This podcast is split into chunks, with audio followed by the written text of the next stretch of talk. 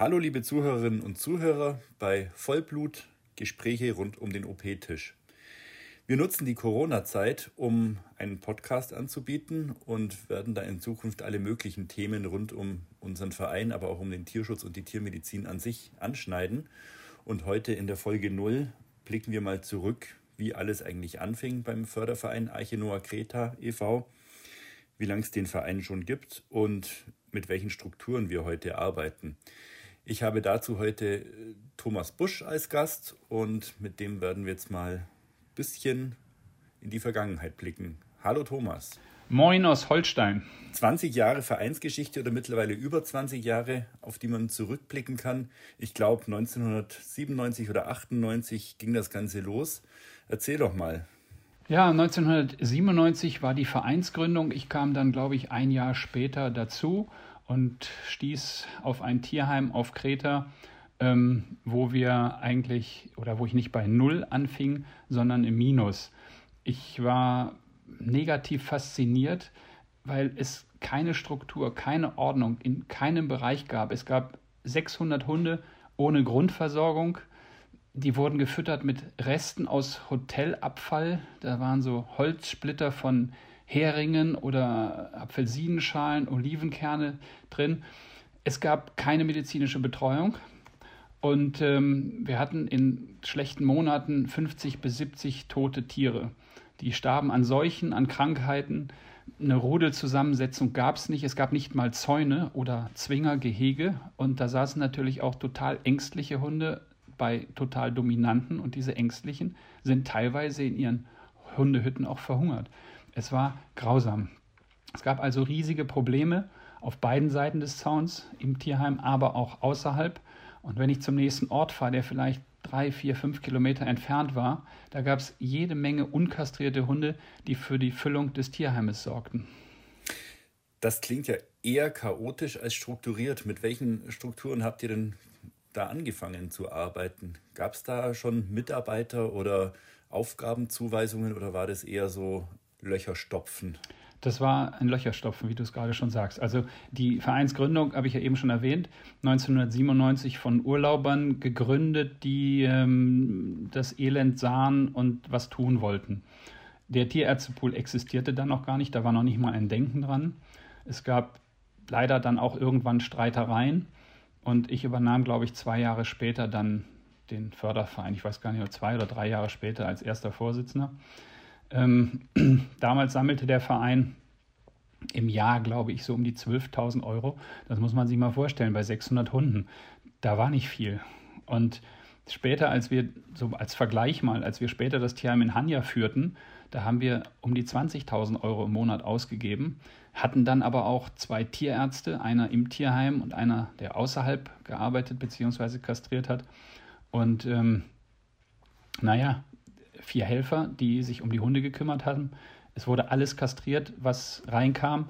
Wir hatten immer so einen Bestand von 150 Tieren und 50 davon haben wir nach Deutschland verschickt, natürlich getestet auf Reisekrankheiten, durchgeimpft, geschickt. Ich wollte nur mal die Zahlen so ins Verhältnis setzen, was ein Tierheim eigentlich braucht und welche Mittel damals, also vor mehr als 20 Jahren zur Verfügung standen.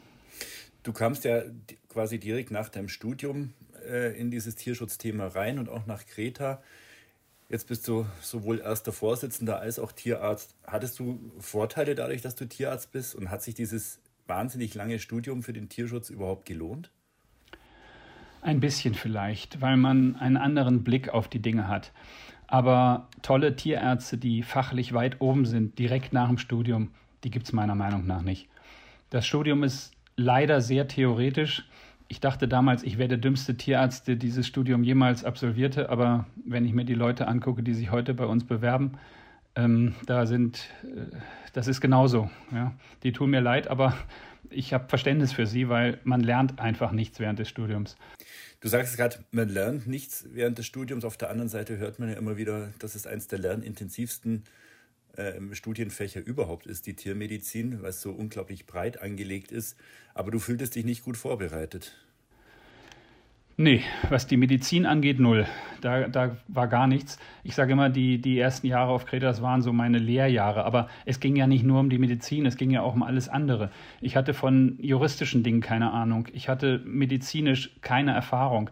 Ich kannte die Insel Kreta, ich wusste so in etwa, wo sie liegt. Ich war da vorher aber noch nie. Ich kannte nicht Land und Leute. Naja, und dann habe ich mich natürlich am Anfang auch ein bisschen verrannt. Das, was ich damals tat, das würde ich heute in der Form, glaube ich, nicht mehr tun. Warum würdest du das nicht mehr tun und auf was, was genau sprichst du an? Ähm, es ist nur einmal ein Fakt, dass Tierärzte operieren können bzw. dürfen. Andere Menschen können das eben nicht, weil sie das nicht studiert haben. Ähm, demnach ist die Aufteilung, wie wir jetzt beim Ärztepool mit den Tierschützern vor Ort gehen, äh, arbeiten, eine, eine tolle Symbiose. Die Tierärzte kastrieren und die Tierschützer kümmern sich um den Rest. Das soll jetzt unsere Arbeit nicht hervorheben, aber mir war und ist auch sehr schnell klar geworden, dass der medizinische Sektor an vielen Stellen im Ausland arg vernachlässigt wird, da er ja auch kostenintensiv ist. Und diese Lücke wollte ich füllen. Jetzt sprechen wir hier immer vom Kastrieren. Ähm, es dreht sich alles ums Kastrieren. Es ist ja ein Thema, was heutzutage in Deutschland auch kontrovers diskutiert wird. Aber erklär doch mal, wieso Kastrieren überhaupt so ein wahnsinnig wichtiger Kernpunkt der Arbeit im Auslandstierschutz ist? Ähm, die, der, der, die Kastrationen sind deshalb wichtig, weil man den, die Nachkommenschaft also nicht auf die Welt kommen lässt. Wir sagen ja immer, die Leine des Leids wird durchbrochen. Man kann ja ein Tierheim, man kann ja Hunde aus einem Tierheim nach Deutschland schicken, so viel man möchte es ändert sich ja vor Ort nie etwas. Ja, die Hunde werden von der Straße ins Tierheim aufgenommen, nach Deutschland verschickt und es kommen nach und nach und nach.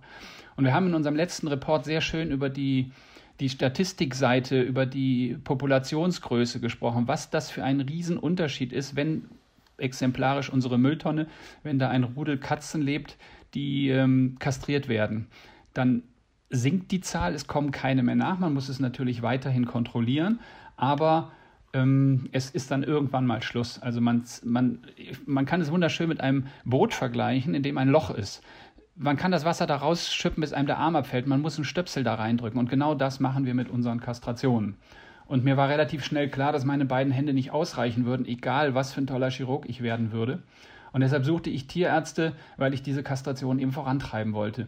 Damals, am, ganz am Anfang, schickte ich bis zu 60 Tierärzte nach Kreta, aber die konnten alle nichts. Ich kann mich noch daran erinnern, dass ein Ärzteteam zurückkam. Ich glaube, es waren vier Ärzte, die kamen zurück und ich war hoch, in hoher Erwartung, wie viel sie denn geschafft haben. Und sie sagten sieben. Ich sage sieben in was? In, in, in, am Tag oder in einer Stunde? Oder? Nee, insgesamt in den 14 Tagen. Gedacht, wieso? Ja, es war noch so viel anderes zu tun und heute weiß ich natürlich, das waren, wir waren ja alle, kamen frisch aus der Uni und kein Mensch von uns konnte kastrieren. Woher denn auch? Man lernt es einfach nicht in der Uni. Und das war das Problem. Und ähm, naja, dann diese Ärzte kosteten ja auch Geld. Der eine wollte das Nahtmaterial, der andere die Antibiotika, mussten die Flüge bezahlt bekommen, irgendwo haben sie gewohnt. Und dann haben wir gesagt, dass man auch einen Arzt dafür anstellen kann, der sich dann einarbeitet und die ganzen Strukturen vor Ort kennt. Das ist ja auch nicht unwichtig. Und dann kam damals die Ines Läuft dazu. Ähm, das war natürlich günstiger und sie schulte sich selber, war ein ganzes Jahr damals auf Kreta und hat dann unheimlich viel chirurgische Erfahrung gesammelt und sie war auch begnadet, was das anging. Und dann operierten wir im Tierheim und auch außerhalb des Tierheimes. Und uns war klar, das ist, das ist nachhaltig, was anderes gibt es gar nicht. Und so optimierten wir dann die OPs hin bis zur, ich sage immer, bis zur Fließbandarbeit. Das ist vielleicht ein bisschen ja, ein blöder Begriff oder ein dummer Vergleich. Aber als Beispiel, ich habe viel die Anästhesie, eigentlich habe ich überwiegend die Anästhesie gemacht und Ines hat operiert und ich hörte am Klicken des Nadelhalters, wo sie bei der OP war und konnte dann entsprechend das nächste Tier schon vorbereiten. Also wir brauchten gar nicht miteinander reden, das klappte so. Und so wurden dann letztendlich auch andere Vereine auf uns aufmerksam. Das heißt, es war eine Idee geboren, die dringend benötigt wurde. Und wenn du jetzt sagst, andere Vereine wurden aufmerksam, das heißt, haben die dann auch in kurzer Zeit das Konzept übernommen und angefangen, Tierärzte anzustellen? Oder hat sich da was anderes entwickelt? Ja, so ganz einfach ist es ja nicht. Also man, man kann nicht einfach ähm, eine Ausschreibung machen und hat dann von zig Bewerbern so und so viele, die man losschicken kann. Wir haben vielleicht im Jahr um die 100 Bewerber, die sich bei uns melden. Das sind allerdings auch Studenten dabei und es sind auch Tierarzthelfer dabei. Und wenn wir in dem Jahr einen finden, der wirklich gut reinpasst, weil die Rahmenbedingungen ja auch passen müssen, dann sind wir schon glücklich. Das heißt, die Tierärztinnen des Fördervereins sind mehr oder weniger spezialisierte Tierschutztierärztinnen. So kann man das sagen. Ich glaube, wir sind hochspezialisiert auf diesem Gebiet. Das soll nicht arrogant klingen, dafür können wir viele andere Sachen nicht. Da haben wir das Glück, dass wir inzwischen auch Strukturen aufgebaut haben, mit denen wir äh, gut zurechtkommen, wenn wir zum Beispiel Tiere haben mit einer Verletzung, die wir nicht operieren können. Knochen, beste Beispiel. Das sind ja oft auch Brüche, mit denen die Tiere schon tagelang, teilweise wochenlang rumlaufen. Und da muss wirklich ein Spezialist ran. Das können wir einfach nicht. Aber da wir ja den ganzen Tag nichts anderes machen als kastrieren, glaube ich, sind wir in dem Bereich ziemlich gut. Das sollte wohl klappen. Ähm, ich bin der Meinung, dass die Tiermedizin generell eine Spezialisierung gut gebrauchen könnte. In der Humanmedizin ist es doch auch so. Hat jemand Zahnschmerzen, geht er nicht zum Orthopäden. Und äh, finde das jetzt nicht verwerflich, dass man sagt, wir sind auf dem Gebiet gut und andere sind auf anderen Gebieten gut. Und dann muss man eben die Patienten, in Deutschland ist es natürlich wesentlich einfacher, bei uns ist es etwas schwieriger, ähm, ja, zu dem Spezialisten schicken. Dann lass uns jetzt mal ein bisschen über die Struktur des Vereins sprechen. Wir haben jetzt schon gehört, es gibt Tierärztinnen, es gibt einen Vorsitzenden. Ähm, bringen wir da mal ein bisschen Licht ins Dunkel. Was viele Leute vielleicht vor allem mal verwirrt ist, was ist der Tierärztepool und was ist der Förderverein Arche Noah Kreta e.V.? Der juristische Name unseres Vereines ist Förderverein Arche Noah Kreta e.V. Wir definieren uns aber zu einem großen Teil durch unsere medizinische Tätigkeit. Und irgendwann, ich weiß gar nicht mehr, vor 10, 15 Jahren, gab es eine Mitgliederversammlung, in der der Name Tierärztepool in den Verein integriert wurde, sozusagen wie so eine Untergruppierung. Weil es war uns letztendlich völlig egal, ob ein Hund aus Rumänien, ob wir dem halfen oder einem aus Griechenland. Und das ist also praktisch so eine, ja, so eine Unterordnung des Vereines. Aber Juristisch ist der Name Förderverein Archinoa Kreta e.V. Jetzt haben wir schon gehört, ungefähr 15 Jahre gibt es diese eher streng tiermedizinische Ausrichtung und das Ganze hat sich so langsam entwickelt. Aber jetzt sind wir in Deutschland, da gibt es ja immer alles ganz klar geregelt. Was ist denn jetzt so das, was im, in der Satzung steht? Was ist denn der Zweck des Vereins? Der Zweck des Vereines heißt, wir machen Tierschutz, speziell auf Kreta. Und das bleibt auch so. Und demnach ist unsere, unsere Arbeit für Straßentiere auf Kreta kostenlos. Wenn irgendwo ein Tier gefunden wird und zu einem unserer Partner gebracht wird und der schickt es nach Deutschland, übernehmen wir die Kosten für diese Sache. Die OPs, die wir anbieten für die Gemeinden, sind kostenlos. Das, die Futtertransporte, wenn wir einen Futtertransport nach Kreta schicken, da muss uns keiner irgendwie Geld geben für das Futter. Das ist alles frei. Und ähm, der Tierärztepool, der entwickelte sich schleichend. Das war ja nicht so, dass ich nach Kreta geflogen bin habe gesagt, ich gründe jetzt einen Tierärztepool, Gott bewahre. Das hat sich so im Laufe der Zeit entwickelt. Ja, und irgendwann kam, bekam ich, glaube ich, zum Geburtstag mal die Homepage geschenkt. Da war der Name noch wirklich, ja, so war so eine Idee, die mal irgendwie so beim, beim, beim Bier abends entstand. Tierärztepool klingt ganz gut. Naja, und durch die Arbeit auf Kreta im Tierheim und außerhalb des Tierheimes kamen dann auch andere Vereine auf uns zu, die äh, fragten, ob wir für sie nicht auch kastrieren könnten. Und das haben wir gemacht und sind dann, haben unseren Radius immer weiter ausgedehnt und dann kamen auch andere Länder dazu. Es gab ja durchaus Projekte in Ländern, die dann nur einmalig stattfanden. Und auf der anderen Seite gibt es ja Länder, die jetzt wirklich schon lang von uns begleitet werden oder Projekte in diesen Ländern. Ich denke da an Rumänien, ich denke an die Kapverden und nicht zuletzt natürlich auch an Nordgriechenland und Rhodos. Wie würdest du denn die Erfolge dort bewerten, nach teilweise ja schon, ich glaube, über zehn Jahren, wo wir in manchen Projekten arbeiten? Ja, du hast es schon gesagt, es gibt Projekte, die nur einmal stattfinden. Das kann den Grund haben, dass wir zum Beispiel in ein Tierheim gerufen werden, wo eben eine ganze Menge Hunde sitzen, die unkastriert sind und kein Tierheim braucht noch Welpen. Die kann man sich ja von der Straße einsammeln, wenn man Welpen haben möchte. Die müssen ja nicht im Tierheim produziert werden. Das ist dann natürlich eine einmalige Geschichte es muss auch die Chemie stimmen zwischen uns und denen, die uns anfordern. Und was mir auch wichtig ist, dass die Sache eine Nachhaltigkeit hat. Das ist insofern nicht gegeben, wenn das Projekt von vornherein in einer Populationsgröße von, sagen wir mal, 10.000 Tieren einer Stadt, machen wir einen einmaligen Einsatz. Das ist in meinen Augen Blödsinn, weil das kann man sich sparen. Das muss dann kontinuierlich erfolgen. Natürlich, je mehr Einsätze in der Kürze der Zeit, desto mehr Tiere werden auch wegkastriert, desto weniger können sich vermehren, desto schneller ist man durch. Das scheitert aber sehr oft leider an den, an den finanziellen Möglichkeiten, die da sind. Um das Ganze jetzt mal ein bisschen mit äh, Zahlen zu füllen, hast du da was parat, wie viele Tiere in den einzelnen Projekten schon kastriert wurden? Ja, die, du fragtest ja gerade nach den Erfolgen, die wir in den, in den jetzt bestehenden Ländern haben. Ähm, die Zusammenarbeit über wirklich lange Zeit mit den dort arbeitenden Vorständen klappt super klasse. Die machen einen tollen Job. Auf Rhodos, ich bin jetzt nicht ganz sicher, aber wir haben über 10.000 Tiere bisher dort kastriert. Auf den Kapverden, die Insel Sal, über 5.000. Das ist großartig. Praia ist eine andere Insel auf den Kapverden oder von den Kapverden. Da ist die Hauptstadt äh, von der Insel Santiago mit ich weiß nicht wie vielen Einwohnern. Ähm, die Stadt wächst aber täglich, weil die Leute vom Land in die Peripherie strömen und dort in den Slums wohnen und demnach wächst natürlich auch die Hundepopulation. Aber der Dr. Herwig Zach, mit dem wir da zusammenarbeiten, der das Projekt leitet, der hat die Kastrationsaktion jetzt gegliedert in Bezirke. Und die Stadt hat eine geografisch ganz gute Einteilung. Es gibt einen Flughafen, es gibt Täler, es gibt Flüsse, sodass man sagen kann, dieser Bereich wird jetzt kastriert und dann machen wir den nächsten. Und bei diesen Kampagnen sind immer die Leute oder die Tierärzte vom Tierärztepool da und arbeiten mit den Einheimischen zusammen. Und wenn dieser Bezirk dann leer kastriert ist, dann haben die Hunde alle einen Clip. In der Zeit kriegt man natürlich auch eine Menge Kontakt zu den Bewohnern, die dort leben. Und es sind auch immer Interessierte dabei, die auch die Tiere mögen und ich weiß jetzt nicht, ob man den Tierschutz, den Namen Tierschutz nennen kann, aber die sehr engagiert sind. Und wenn dann wieder Hunde von außerhalb einströmen, was natürlich immer mal passieren kann, dann rufen sie die Klinik von Bonsamigos an, dann kommt der Hundefänger, fängt die ein, die werden kastriert, Ohrmarke und kommen wieder hin zurück. Das heißt, diese Bezirke sind dann sauber. Und so kann man sich dann tatsächlich auch mal durch eine Stadt arbeiten, wo schätzungsweise 25.000 Hunde leben. Es lohnt sich immer auch ein Blick bei uns auf die Webseite tierärztepool.de, weil ähm, wir können viele Themen hier nur kurz mal anschneiden, aber da findet sich dann zu jedem Projekt und zu jedem Einsatzort auch deutlich mehr Information und auch äh, Statistik.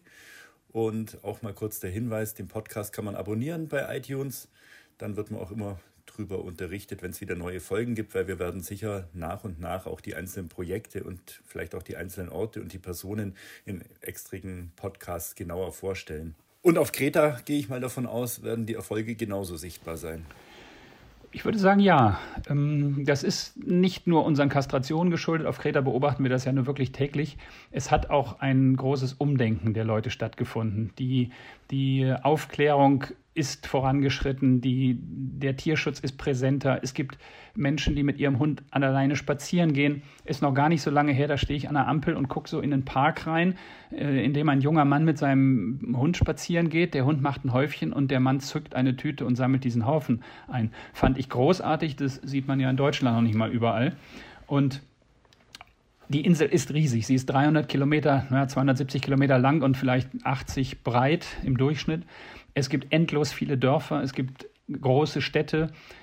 Wir haben in Ressinon, das ist im Norden, in der Mitte von Kreta, eine ziemlich große Stadt, schon denke ich, Erfolge insofern, dass man dort kaum noch Straßenhunde sieht. Man muss sie echt suchen. Ich kann mich noch erinnern, vor 20 Jahren, als ich da lang fuhr am Strand, hunderte Hunde, wirklich. Also ein, eine Hündin, die läufig war, hatte immer 20 Rüden um sich rum und die zogen natürlich auch durch das ganze Stadtgebiet. Das sieht man heute kaum noch. Natürlich gibt es noch Elend, natürlich hin und wieder taucht auch ein Straßenhund auf. Meistens hat er ein Halsband, dann ist es so ein, so, ein, so ein Zwischending zwischen, er hat zwar irgendwo einen Besitzer, aber der lässt ihn laufen, aber es ist viel, viel weniger geworden.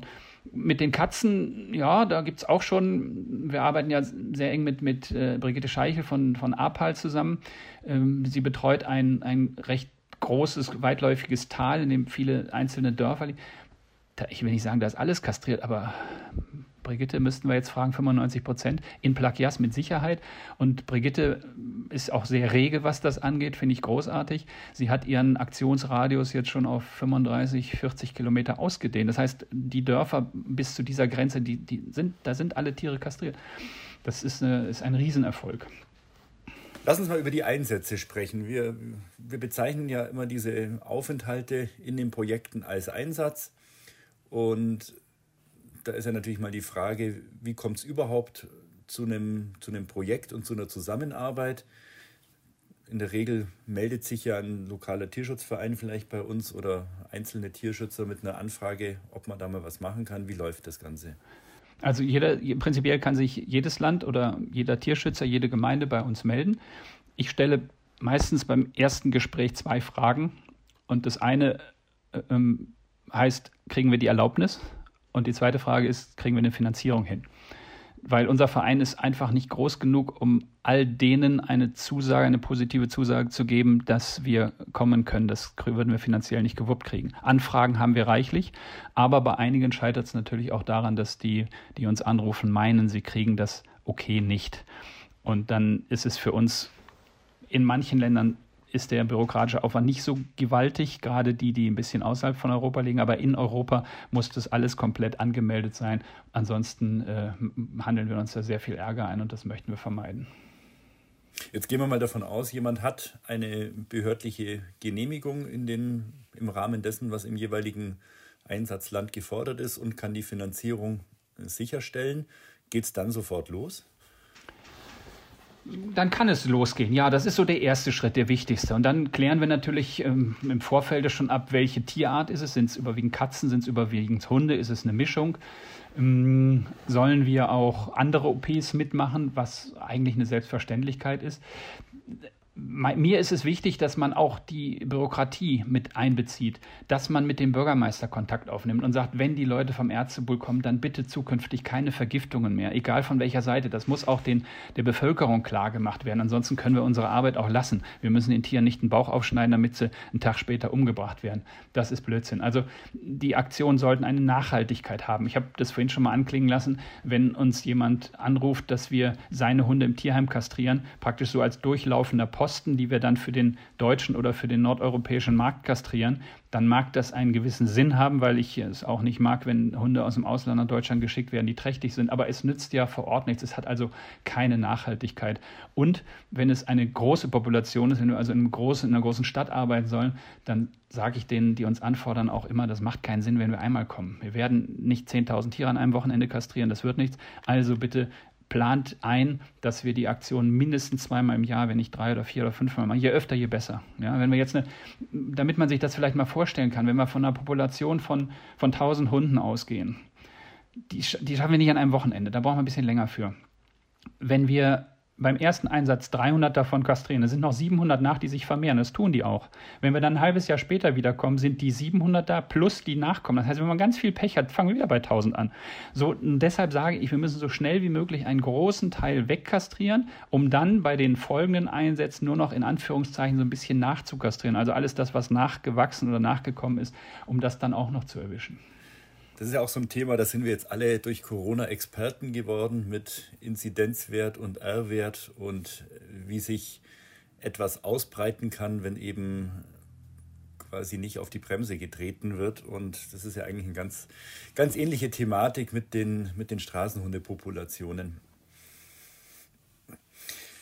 Wie stellt sich der Zuhörer so einen Einsatz vor? Da würde ich gern von Kreta berichten, weil da sind wir am besten etabliert. Die Partner, die du eben angesprochen hast, ohne die nichts läuft und mit denen wir diese, nennen wir es mal, Symbiose eingegangen sind, die wissen ganz genau, was sie erwartet, wenn wir kommen. Also wenn wir jetzt planen, Montagmorgen 9 Uhr sind wir da, dann haben die sich schon Sonntag und Sonntagnacht, von, also von Sonntag auf Montag, mit Fallen bewaffnet und sich auf die Lauer gelegt in irgendwelchen Hecken und haben dann die ersten Tiere gefangen. Das heißt, wenn wir dann ankommen um 9 Uhr, dann stehen da schon 30 Katzen. Die Räumlichkeiten, in denen wir arbeiten, die sind soweit okay. Die werden uns von der Gemeinde und von den Vereinen zur Verfügung gestellt. Wir bauen dann auf. Das dauert eine Viertelstunde. Dann sind unsere Kisten ausgeräumt und dann haben wir unser Equipment griffbereit. Und dann geht's los. Und dann kommt eine Box nach der anderen dran. Das heißt, die Tiere sind entweder in Fallen werden sie angeliefert oder in Boxen. Die sind adaptierbar. Man kann also die Falle vor die Box stellen, lässt die Katze rüberlaufen, verschließt sie wieder und hat sie dann in einem Käfig, den wir Zwangsbox nennen. Das ist ein blöder Name, finde ich, aber oder Quetschbox. Aber ähm, da wird eine Wand rangedrückt und die Tiere werden da drin in Narkose äh, gelegt, weil eine wilde Katze fasst kein Mensch freiwillig an. Also die, das, das funktioniert einfach nicht. Und wenn die dann schlafen, dann begleitet die Katze ein Zettel, der wurde vorher von unseren ähm, oder von den Leuten, die uns angefordert haben, ausgefüllt. Die haben das auch alle, das läuft super. Also das ist wirklich toll organisiert. Und diese, dieser Zettel begleitet die Katze, bis sie fertig ist und dann kommt sie wieder in die Box zurück, aus der sie kam, weil sie möchte ja wieder dahin zurück, wo sie gelebt hat. Ist ja blöd, wenn, wenn man die Katzen, die ja teilweise aus einem Einzugsgebiet von 50 Kilometern kommen, wenn man die genau entgegengesetzt, dann hat die 100 Kilometer zum Zurücklaufen, wenn sie da wieder hin will. Deshalb wird, das nummeriert und das läuft super klasse. Und die Leute, die uns dazu arbeiten, das sind an manchen Stellen tatsächlich 10 bis würde ich sagen, 50 Leute, aber es gibt wirklich ganz, ganz viele, die das dann auch mitkriegen. Man kann das gar nicht so genau sagen. Manchmal steht da irgendeiner, den haben wir noch nie gesehen, der sagt, er hat eine Katze gefunden oder gebracht oder gefangen und er findet das toll, was wir machen und dann sagt er, ich habe auch noch Zeit, ich fahre noch mal los und hole noch welche. Also wenn wir die dazu zählen, dann sind äh, immer so im Durchschnitt 20, 30 Leute, ähm, die uns zuarbeiten. Und wenn wir dann fertig sind, dann wird alles wieder eingepackt. Dann fahren wir zum nächsten Ort und Tiere, die wir vorgestellt bekamen mit einer schlimmen Verletzung oder schwer krank, die packen wir einfach ein, weil wir sollen sich darum kümmern. Es gibt natürlich auch gute Vereine auf Kreta, die das im Griff haben, die mit einem lokalen Arzt wunderbar zusammenarbeiten. Da kann man aber sagen, okay, kümmert ihr euch drum. Aber wenn es zum Beispiel noch mal eine Nach-OP braucht oder was weiß ich, was alles anfallen kann, dann kommen die Tiere einfach mit. Dafür haben wir unseren Life Resort, werden sie dann aufgepäppelt und was dann danach mit ihnen passiert, ja, das sieht man dann. Die wenigsten kommen wieder zurück an die Straße, weil wenn sie zu uns kommen, sitzen sie auch meistens lange bei uns und werden gepäppelt. Und wenn ich dann sagen würde, die muss wieder zurück an die Straße, würden mich zu Recht meine Helferinnen und Tierärzte wahrscheinlich an die, an die Wand nageln. Ja, und all die Arbeit macht sich ja nicht von alleine, sondern da haben wir ein ganzes Team, das wir jetzt einfach mal vorstellen möchten. Wer sind denn so unsere Leute an der Front? Naja, sind unsere Tierärztinnen. Ich weiß gar nicht, wie viele da jetzt unterwegs sind. Sieben, glaube ich, haben wir. Also Nina, die sich mehr oder weniger um Rumänien kümmert oder die Ansprechpartnerin ist. Marga, die Kapverden. Antonia macht Rhodos, weil sie kommt von Rhodos, sie ist, äh, ist da geboren. Melanie macht Nordgriechenland. Julia Ricken Kreta. Valentina, die arbeitet noch, äh, die wartet noch auf ihre Genehmigung. Also da, das wird noch einen Moment dauern. Ines ist in Elternzeit und mit dabei neu Julia Grun, aber mit der machen wir, glaube ich, die Tage noch mal einen eigenen Podcast. Sie ist auch äh, noch nicht ganz Tierärztin, es fehlt noch eine Prüfung. Und dann macht sie sich auch zwei Tage später auf nach Afrika. Und wenn ich sie noch zu kriege, zu fassen kriege, dann wollen wir mit ihr auch noch einen Podcast machen. Und alle diese Ärzte versucht Melanie, die das alles koordiniert und organisiert, so nach Kreta einzuplanen, dass wir auf Kreta mehr oder weniger das ganze Jahr über eine Besetzung von einem, mindestens einem Arzt haben. Und die Ärzte mit ihren Projekten organisieren vor Ort sich und die Einsätze alle selber. Das ist äh, eine wahnsinnige Arbeitserleichterung für mich, aber auch eigentlich gar nicht anders machbar, weil der Arzt, der gerade vom Einsatz zurückkommt, der kennt die neuesten Neuigkeiten, der kennt die Strukturen. Ich meine, ich kenne auch alle Länder, ich war auch überall zigmal, aber es ist schon gut, einen Ansprechpartner zu haben, der, der wirklich äh, explizit für dieses Land äh, Auskunft geben kann. Und den Ärzten muss natürlich zugearbeitet werden. Also da spreche ich jetzt von den tiermedizinischen Fachangestellten, die den ganzen Bereich, alles was jetzt außerhalb der Operationen stattfindet, also von der Einleitung der Narkose bis zur Überwachung der aufwachenden Tiere, bis zu Nachversorgung und auch der Kommunikation mit den lokalen Vereinen. Wen haben wir da am Start? Das, du hast es gerade schon, schon fast äh, beantwortet, was mir auch sehr wichtig ist. Wir arbeiten nicht mehr mit Ehrenamtlichen zusammen, weil die Leute, die den Ärzten zuarbeiten, die müssen absolut genau wissen, was sie tun. Wir haben da Sabrina, Sabrina Klüsendorf, Christina Schumann, Michelle Hoffmann und Gabriel Thoma. Die vier ähm, sind von uns ausgebildet worden und ich würde mal sagen, es sind kleine Ärzte leid. Also das muss einfach so sein. Diese, diese Fließbandarbeit, von der wir ja reden, hat nämlich noch einen Vorteil. Wenn mal irgendeiner ausgetauscht werden muss, aus welchem Grund, es kann ja immer mal was sein, da weiß der andere sofort, wie er zu arbeiten hat. Da muss nicht groß erst gefragt werden oder so. Deshalb war mir das sehr wichtig und das ist mit Ehrenamtlichen nicht zu planen.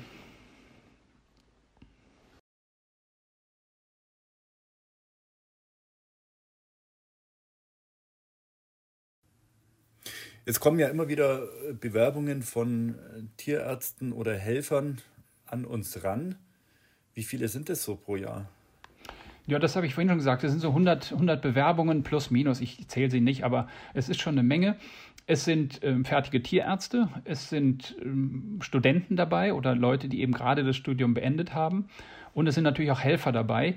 Jeder von diesen Menschen möchte gerne im Ausland helfen, den Straßentieren helfen, hat aber, glaube ich, so ein bisschen auch den latenten Egoismus in sich, auch was für sich selber hinzuzulernen. Und das ist ja auch überhaupt nicht, in, äh, überhaupt nicht schlimm. Das, das machen wir ja gerne. Wir geben unser Wissen gerne weiter, weil wir haben keine Konkurrenz. Je mehr Ärzte kastrieren, desto besser ist es. Und wenn sie sich dann per Mail meistens gemeldet haben, dann telefoniere ich mit ihnen und frage mal so, was sie sich vorstellen, ob das überhaupt passen könnte.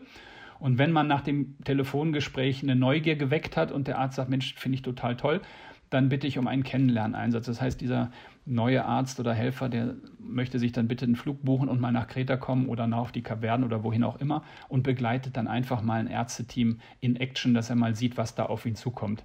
Und das ist, glaube ich, sehr wichtig, weil man kann ja nicht einfach so ins kalte Wasser springen. Und wir behalten uns auch vor zu sagen, ich glaube, das wird nichts mit uns. Genauso kann der Arzt natürlich auch sagen, nee, das haben wir aber ganz anders vorgestellt. Ihr seid ja verrückter von morgens bis abends unter diesen Bedingungen hier, das möchte ich nicht, mir ist das alles zu stressig.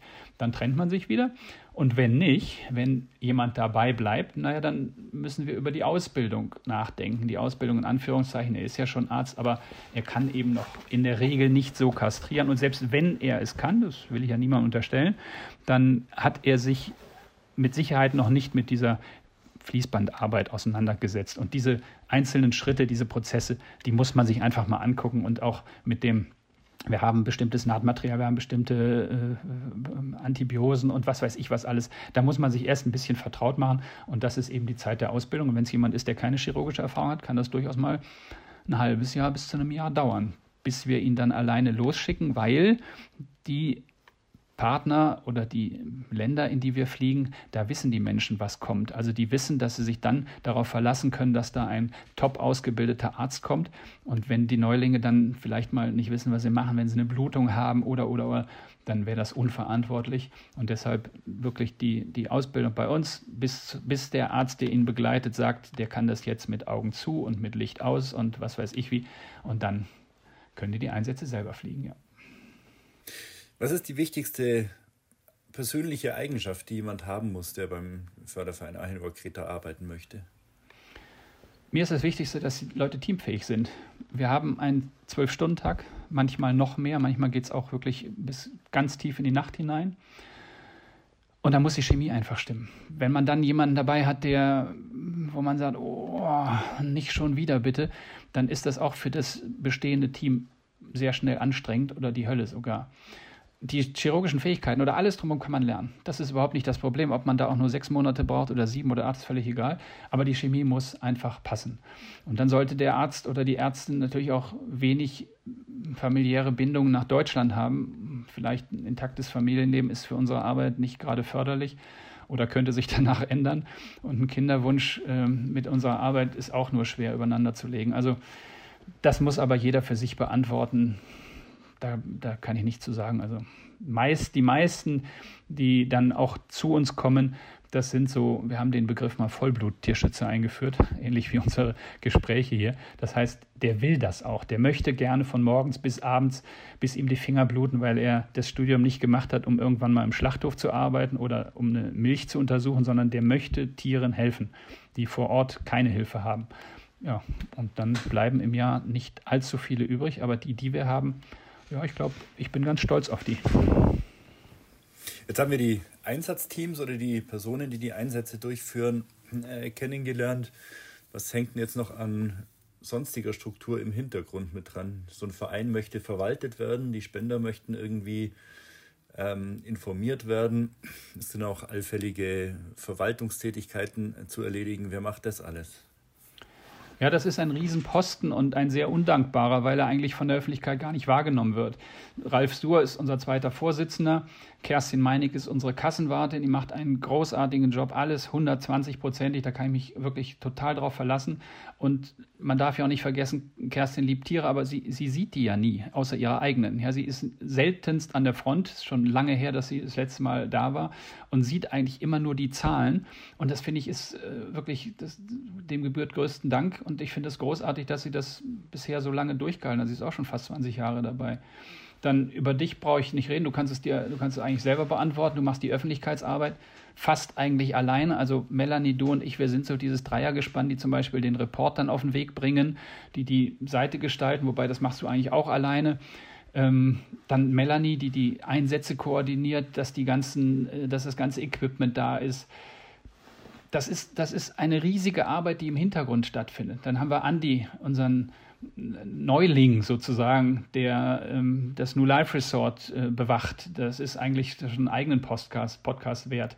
Wir haben bei uns glücklicherweise keine Hierarchien. Es gibt nicht, ja, es gibt Ralf und mich und Kerstin, wir müssen den Kopf hinhalten, aber es gibt jetzt nicht irgendwie jemanden, der äh, Befehle erteilt. Jeder weiß ganz genau, was er zu tun hat, wie er arbeitet. Er möchte auch so arbeiten. Wir sind ja praktisch nur so eine, so eine Plattform, so eine Basis für die Wünsche der Leute, die zu uns kommen. Sie können sich also bei uns genau den Berufstraum erfüllen, den sie eigentlich durch das Studium äh, ja, oder mit dem Studium ausleben möchten. Und dann gibt es natürlich noch außerhalb dieses Stamms und die Kreise werden dann immer größer, endlos viele Menschen, die mitarbeiten. Ich möchte an der Stelle nur mal die Pflegestellen erwähnen, die einen großartigen Job machen. Wir vermitteln nicht endlos viele Tiere, weil das ist nicht unser Vereinsziel, aber es sind doch immerhin ähm, die, die, die bei uns in den Stationen durch eine schwere Verletzung oder Welpen, ja, kann man sich drüber streiten, sind Welpen Notfälle. Natürlich sind es Notfälle, weil wie sollen sie denn alleine klarkommen? Und wenn man die irgendwo findet, dann werden die aufgepäppelt. Und solche Hunde werden dann letztendlich auch nach Deutschland vermittelt, ja. Und da sind unsere Pflegestellen nicht wegzudenken. Ja, viele Menschen sind in den letzten 20 Jahren uns herangewachsen und unterstützen so auch äh, die Arbeit des Vereins. Ohne sie könnten wir auch viele Dinge eben gar nicht in dem Umfang leisten, wie wir es machen. Du sprachst gerade schon an, Vermittlung und Pflegestellen sind ähm, notwendige Übel, die wir eben nicht als Hauptziel haben, aber sie sind wahnsinnig zeitaufwendig. Also allein die Kommunikation, um den Hund zu vermitteln, frisst Stunden oft und ist auch mit sehr viel Einfühlungsvermögen verbunden. Ähm, also da auch nochmal großer Dank an die Leute, die den Bereich Pflegestellen und Vermittlung bei uns mit Leben füllen. Keine Hierarchien, hast du gesagt. Finde ich gut. Dann kann ich also immer machen, was ich will. Ja, du kannst machen, was du möchtest, weil ich genau weiß, dass du es im Sinne der Tiere machst. Das soll jetzt bitte nicht so klingen, als wenn wir im Verein immer einer Meinung wären und das alles irgendwie so ohne Diskussion abgeht. Im Gegenteil, wir führen oft Diskussionen, aber was ich sehr schätze bei uns allen ist, dass wir immer einen Kompromiss für die Tiere finden und dass der eine oder andere mal sagt, okay, das ist jetzt, das, da stecke ich meine eigenen Befindlichkeiten mal, stelle ich mal hinten an. Das finde ich großartig. Und wenn ich jetzt den Förderverein mal besuchen möchte, gibt es da irgendwo ein schickes Großraumbüro, wo man sich mal anmelden kann? Das wäre die falsche Vorstellung. Also unser Großraumbüro ist ein Handy, was jeder von uns in der Tasche hat.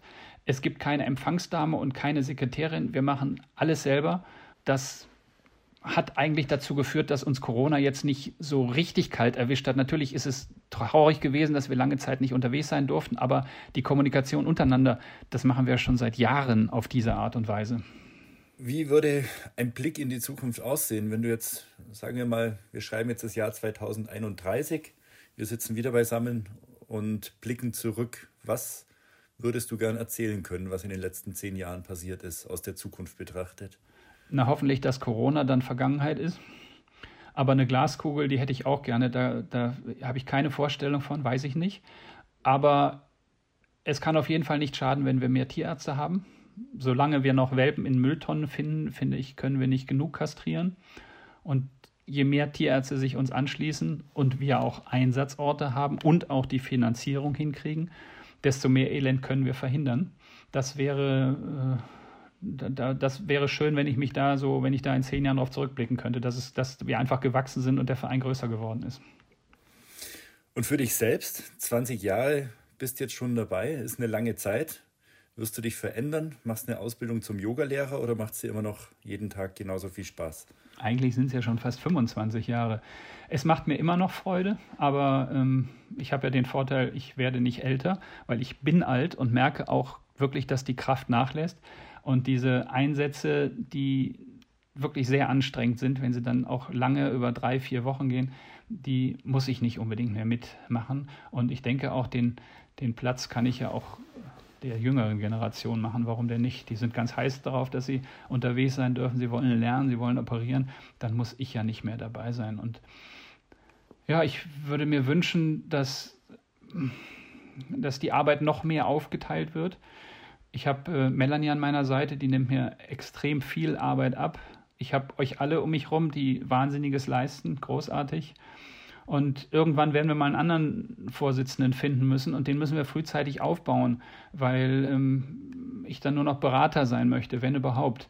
Und wer das auch immer sein wird, ob er oder sie, sollte in vielen Bereichen ein bisschen sich auskennen. Also in der Medizin, das wäre schon mal sehr gut. Von juristischen und steuerrechtlichen Dingen natürlich auch. Vereinsrecht ist wichtig. Menschenführung finde ich auch nicht ganz ohne. Und er sollte ein großes Herz haben, aber einen mindestens genauso scharfen Verstand, denn nur mit Herz, mm, das kann manchmal auch ein bisschen in die Hose gehen.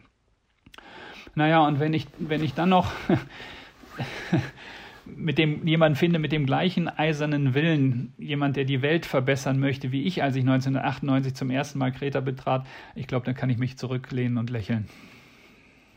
Wir kommen zum Ende der aktuellen Folge, unserer Folge 0 des Podcasts.